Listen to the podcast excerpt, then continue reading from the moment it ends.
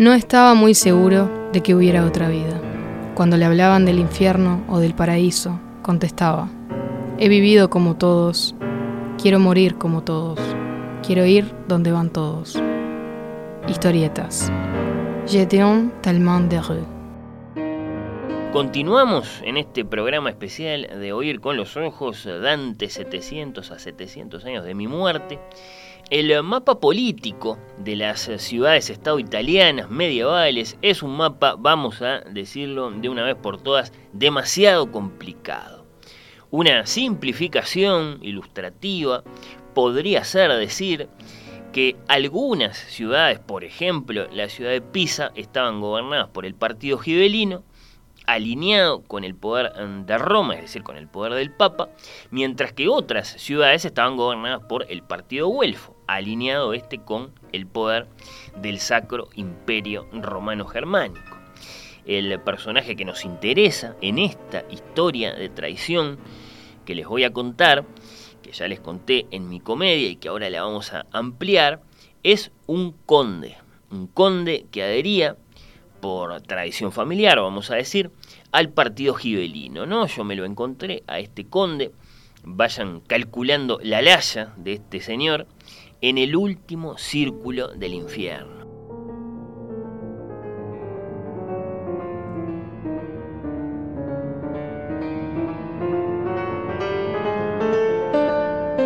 E te, pensando che io il fessi per voglia di manicar di subito le vorsi e disser padre assai ci fia mendoglia se tu mangi di noi tu ne vestisti queste misere carni e tu le spoglia quetami allor per non farli più tristi lo dì e l'altro stemmo tutti muti. Ai, dura terra, perché non t'apristi? Poscia che fummo al quarto di venuti, Gaddo mi si gittò disteso ai piedi, dicendo, Padre mio, che non m'aiuti, quivi morì.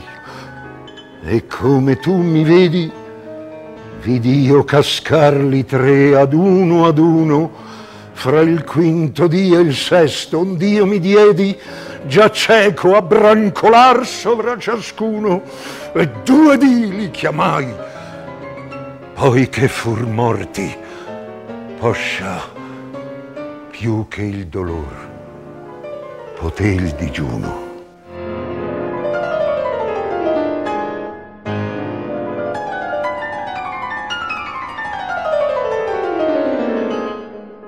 Escuchen, esto es importante, ¿no? Lo que les comparto a continuación son grabaciones originales, nunca escuchadas por nadie.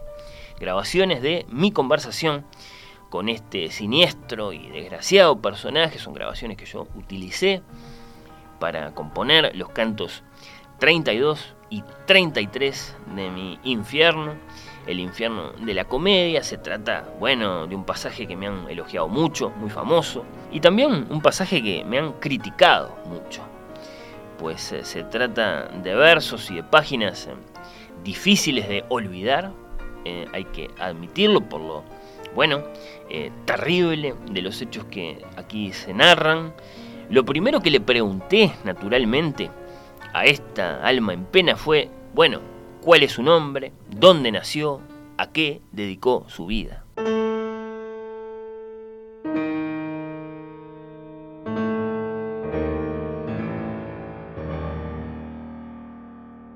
Soy Ugolino de la Gerardesca, conde de Donorático. Fui un tipo importante, uno de los que cortaban el bacalao en la ciudad de Pisa, pero cambié de partido. Pasé de ser gibelino a ser güelfo y me mandaron al exilio. Para volver tuve que aliarme con otros güelfos, atacar Pisa y derrotarla. Después fui comandante naval, cuando allá por 1284 Pisa entró en guerra con Génova. Perdimos. Y hubo quien dijo que mi flota huyó de la batalla por traición. Aún así conseguí que me nombraran podestá de Pisa y capitán del pueblo. Pacté con nuestros enemigos de Florencia y de Luca, y ya me encaminaba a tomar todo el poder en Pisa cuando se me cruzó un gibelino artero y taimado, el obispo Ruggeri, que me obligó a irme de nuevo con mis hombres. Después me ofreció compartir el poder si yo aceptaba volver sin armas, y cuando quise primerearlo, lo reconozco, haciendo entrar a mis soldados, me descubrió. Era el año 1288. Me capturaron, me condenaron y me encerraron en la torre de Mida. Pero a Ruggeri no le alcanzó y junto conmigo encerró a mis hijos, Gaddo y Uguccione, y también a mis nietos, Nino y Andelmucho. Sellaron la puerta con clavos y nos dejaron morir de hambre.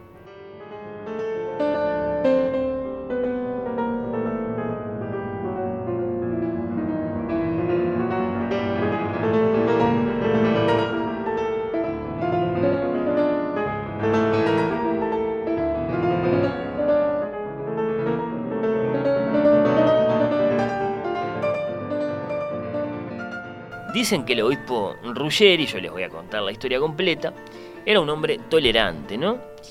Que después de que obligó, sí, a Ugolino al exilio, lo pensó mejor, intentó ofrecerle compartir siquiera parte del poder allá en Pisa, lo llamó y le dijo, mirá Hugo, mm, si volvés pacíficamente, no como aquella vez, yo te dejo que vuelvas te dejo nomás que vivas acá en Pisa, que tengas tu castillito, te doy alguna responsabilidad importante, ¿qué te parece? Bueno, muchas gracias.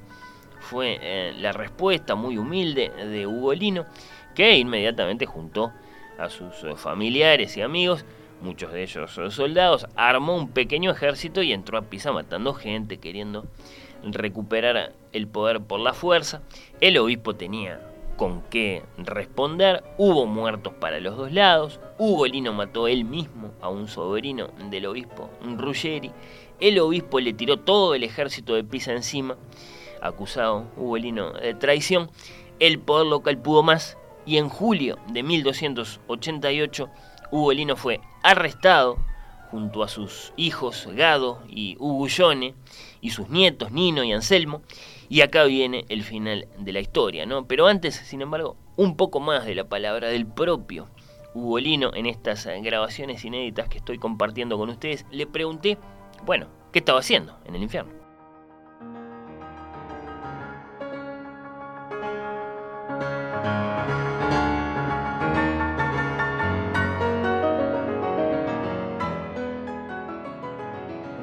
Es curioso que me preguntes qué estoy haciendo acá, en la punta del embudo infernal, metido hasta el cuello en este lago helado. Tendrías que saberlo. Fuiste vos quien me puso acá. Fuiste vos el que decidió que yo era un traidor a la patria y que los traidores pasarían la eternidad en el último y más infame de los círculos que imaginaste para esto que llaman infierno. Fuiste vos, con la impunidad que te dieron tus versos, quien me hundió para siempre en esta ignominia.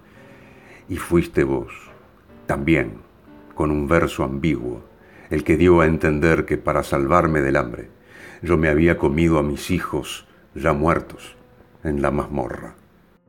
Le pregunté, bueno, una cosa muy sencilla, Ugolino, ¿qué tal la está llevando acá, en el noveno círculo? ¿Cómo la voy llevando? En mala compañía, como ves. Pero esto lo sabés también porque tuviste a bien poner al alcance de mis dientes al maldito Ruggeri. Y acá estoy, royéndole la nuca, un día sí y otro también, limpiándome cada tanto la boca en lo que le queda de pelo, mientras él, tan helado como yo del cuello para abajo, siente en carne propia lo que es ser el almuerzo infinito del hambre ajena. No sé si agradecerte el gesto de mandarme a Ruggeri. No sé si lo consideras un traidor más traidor que yo. Pero compartir con él este tiempo interminable, hacerlo sufrir mientras sufro, devorar sin fin la cabeza de este obispo criminal, es a la vez un aliciente y una condena más. La cabeza de uno parecía el sombrero del otro, escribo yo en el canto 33. El de arriba le clavaba los dientes al otro y mordía el cráneo y su contenido. Digo yo que después pasó a transcribir parte de lo que ustedes acaban de escuchar de boca del propio Ugolino, una boca como se pueden imaginar bastante asquerosa, ya que este siniestro personaje dejó momentáneamente de comerle el cráneo al otro para contarme sus horrorosos últimos días, encerrado, bueno, sí, con sus hijos y sus nietos que le pedían pan, viéndolos morir uno a uno de hambre. Ugolino, sus hijos Gado y Ugullone, sus nietos Nino y Anselmo fueron encerrados, sí, en una torre, una torre que se llama Mida, allá en Pisa, algo que bueno, en aquel momento pasó a conocerse como la Torre del Hambre. ¿Y por qué? Bueno, porque los prisioneros fueron encerrados en esa torre y al cabo de algunos días la orden del obispo fue tirar al arno la llave y dejar que se murieran de hambre. Quiero que escuchen las palabras finales de Ugolino y después me voy a meter con ese asunto. ¿Qué tengo para decir? Tengo para decir que no es cierto que yo me haya comido a mis hijos y que me gustaría que lo aclararas cuando revises tus cantos. Te aviso que algún día los van a imprimir. Sí, ya sé, no tenés idea de lo que te hablo, pero acá en el infierno todos los tiempos se confunden en uno y sabemos que dentro de un siglo y pico se viene una nueva tecnología, inventada por un alemán, obviamente. En fin, no tengo muchas esperanzas, de todas maneras, de que rectifiques ese verso infeliz que dice que el hambre pudo más que el dolor. Sospecho que te gusta que quede así, aunque sirva para difamarme durante los próximos 700 años. Y una cosa más, Dante, sos un moralista de cuarta. Acerca del cuestionado verso, el famoso verso, que me reprocha Ugolino 700 años después, miren qué tipo más obsesionado este. Bueno, più que el dolor poté el dijuno, más que el dolor pudo el hambre. Bueno, pues no me tienen que escuchar a mí. Los invito a que lean un texto de un tal Jorge Luis Borges, que se titula El falso problema de Ugolino. La polémica es, bueno, si Ugolino practicó antes de morir o no el canibalismo con los cadáveres de sus hijos, ¿no? Él dice que no, lo acabamos de escuchar, pero bueno, también me había dicho aquello de el hambre pudo más. Luego, ¿qué significa? El hambre pudo más. ¿Que el hambre lo llevó a comer o que el hambre lo mató? Digamos que el señor Borges, a quien mucho agradezco su atenta lectura de mi poema, resuelve esta cuestión. Hugo Lino, sus hijos y sus nietos murieron hacia marzo de 1289. Él me acusa de moralista. Yo lo recuerdo con mucho cariño.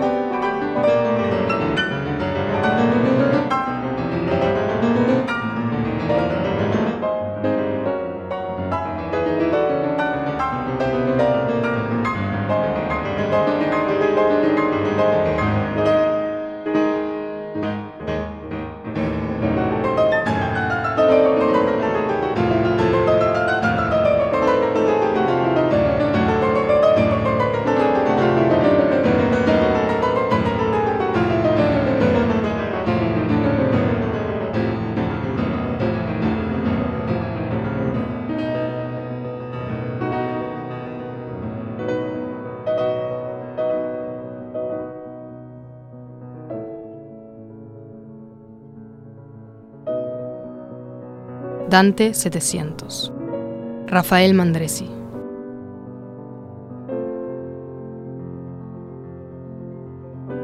Música dantesca en este Dante 700. La música para piano solo, que ya hemos escuchado varias veces en distintos pasajes a lo largo de este rato, corresponde a una obra llamada Después de una lectura de Dante, fantasía cuasi sonata del compositor húngaro Franz Liszt, escrita en 1849 y que forma parte de unos cuadernos pianísticos llamados Años de Peregrinaje. Me alegró saber cuando conocí estos cuadernos que en su pasaje italiano no solo hay esta lectura, acaso, bueno, de rigor, no me quiero mandar la parte, de Dante, sino también al menos dos sonetos de Petrarca. En honor a otro de mis pichoncitos, hoy lo nombré a Boccaccio, este es otro de mis más queridos discípulos y seguidores, Francesco Petrarca y su querida Laura. En cuanto al señor Liszt, dos veces acometió la composición de una música inspirada en mi comedia. Así en la sonata que estamos escuchando, como en una sinfonía Dante, de la que también ya hemos escuchado algún pasaje y ya va a volver. Dato curioso, ambas obras, la sonata Dante, la sinfonía Dante, constan de dos partes, quiero decir, rigurosamente dos y de ningún modo tres, como acaso sería más lógico para saludarme a mí, que soy, bueno, el inventor del infierno, el purgatorio y el paraíso. Dos son entonces las partes infierno y purgatorio. Y la razón de esta dualidad es, me vine a enterar, algo que Richard Wagner le dijo a su amigo Franz Liszt acerca de la posibilidad de escribir una música inspirada en mi paraíso. Se trata, le dijo, de una tarea que sobrepasa las capacidades de cualquier mortal. Yo no sé si en estas palabras hay un elogio de mi persona o más bien una crítica, ¿no? Incluso una crítica muy dura, como diciendo, déjalo a este miralo, dedicándole un poema al paraíso. Qué moralista de cuarta, como dijo Hugo Lino, qué tipo insoportable. Bueno, no me molesta, ¿eh? seguimos escuchando Infierno y Purgatorio de Franz Liszt por Alfred Brendel.